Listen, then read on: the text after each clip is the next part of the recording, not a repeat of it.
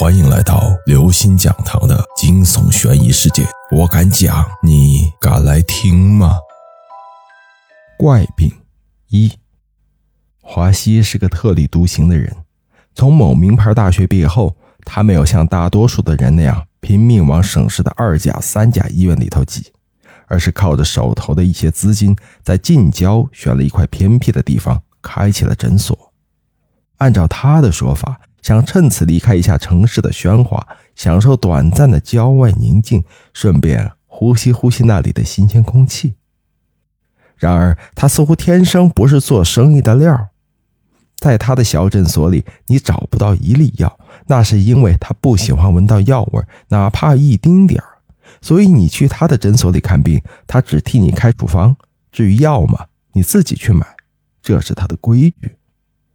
此外，因为身体不适、睡眠不足等等原因，他还会来个不定期的歇业，短则一日，长则一周，但关门时间肯定不会超过半个月。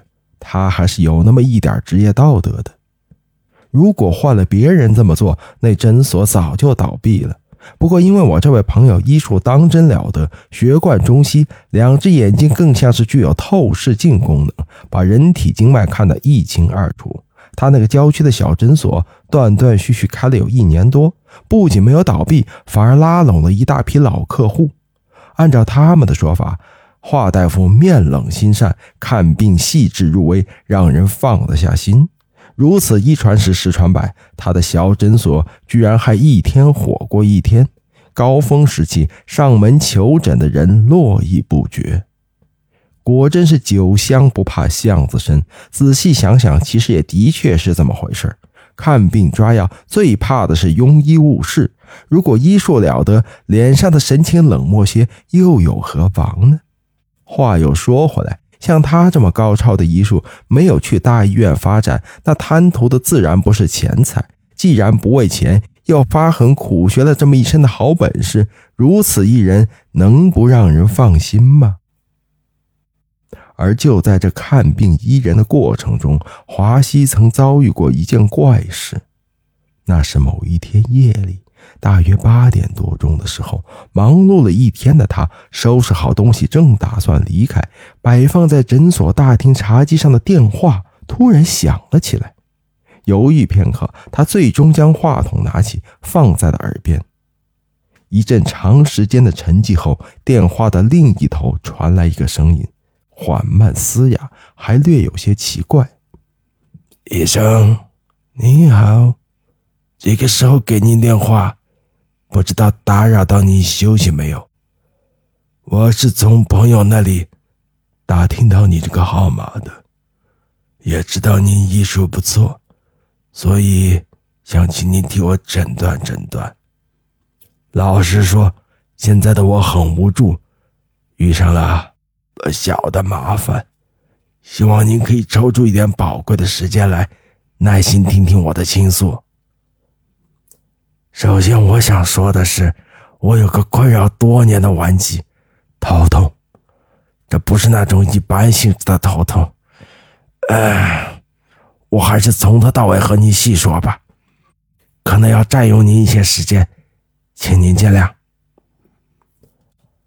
整件事情。要从我上小学四年级时候讲起，在那一年，我就读的学校兴起一种恶作剧，那就是取出打火机里面的点火器，用来电击别人身体裸露的部位，比如胳膊、大腿、脖子之类的地方，以此达到吓人一跳的目的。男孩子们尤其喜欢用它捉弄一些胆小的女孩，他们似乎很享受他们的尖叫。以及瞬间写满整张脸的惊恐。我也曾被这么捉弄过一次，当时我正坐在课桌前，全神贯注地解一道数学题。就在我满怀喜悦地思考出答案的瞬间，我的后脑勺猛然传来一阵刺痛，感觉就像是有一根尖利的针，出其不意地插进我的脑袋里。痛楚之下。我整个人都失去了平衡，直直的从椅子上跌落下来，蜷缩在地上，不停的抽搐。这原本是我的一位同学想和我开个玩笑，想用点火器点一下我的脖子，可没想到的是，我一直趴在课桌前的后背会突然直起来，结果电击的部位变成了我的后脑勺。之后我被送到医院里，在那里。头脑昏沉的我打了四个小时的点滴。那天晚上，我那位同学的父亲一路揪着他的耳朵，专程上我家赔礼道歉了一番。第二天的班会课上，班主任也对他进行了点名批评。事情发展到这里，一切似乎就该结束了。而我要告诉您的是。这一切只是一个开始。数日之后的某一个清晨，睡梦中的我突然惊醒过来，当时正是凌晨六点。蜷缩在被子里，我咬着牙关，慢慢回忆着过去十几秒内发生的一切。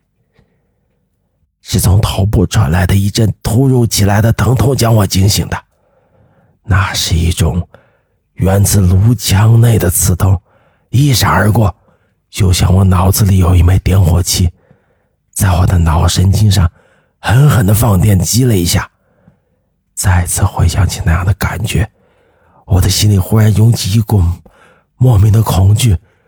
惊恐之下，我把颤抖不止的身体紧紧缩成了一团。从那以后，几乎每天早上的六点。我都会在一阵犹如针刺般的头痛侵袭下猛然惊醒，误差甚至不超过一分钟。从那时到到现在，十八岁，几乎八年的时间里，天天如此，对我来说就像吃饭睡觉一样平常，每一天都是重复的，每一次都以头疼拉开序幕。医生。这样的折磨，你可以想象吗？就算能想象，又能不能体会到呢？医生，啊，我真的好好痛苦。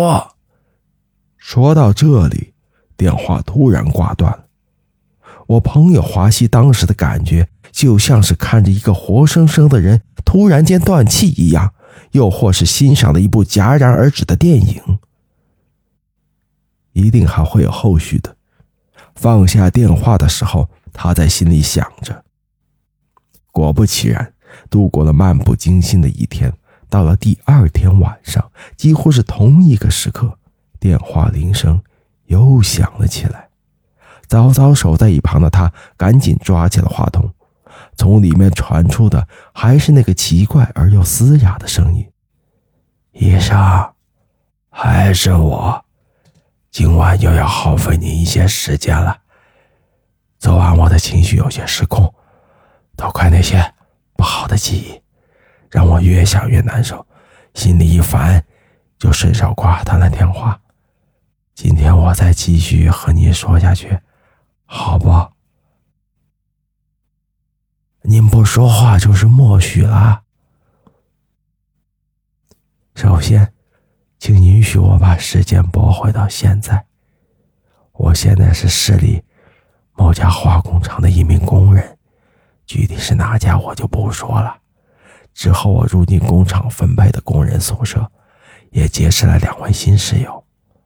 一开始啊，我还十分担心自己这个头疼的怪病会吓到他们。不过随后发现，我的担心是多余的。先向您简单介绍一下我的室友，来自东北的宁，性格开朗大方，而我的家乡在华北平原，也许是地域相近的缘故，我和他相处的十分融洽。至于另一位室友，我不想提他的名字，只告诉您他在南方，人比较害羞腼腆，初时我俩相处着还算不错，彼此间极其谦让。进出笑脸相迎，但是随着日子一天天的过去，笼罩着其间的那层陌生关系逐渐消散，我俩之间的关系由最初的礼貌客套，发展成了现在的剑拔弩张。之所以会这样，生活习惯的不同是根本的原因。说起来，我其实还是挺佩服他的。他的生活很有规律，不管有事没事都会在每天夜里十一点准时躺到床上，然后在次日的凌晨五点准时起床。他几乎每天都是第一个到工厂里去的。如果仅仅如此，那么我对他的那份感觉也只会停留在崇敬的表面上。各位听众朋友，本期节目到此结束。如果您喜欢，请关注、订阅、点赞、转发四连击，谢谢您的支持，我们下期再见。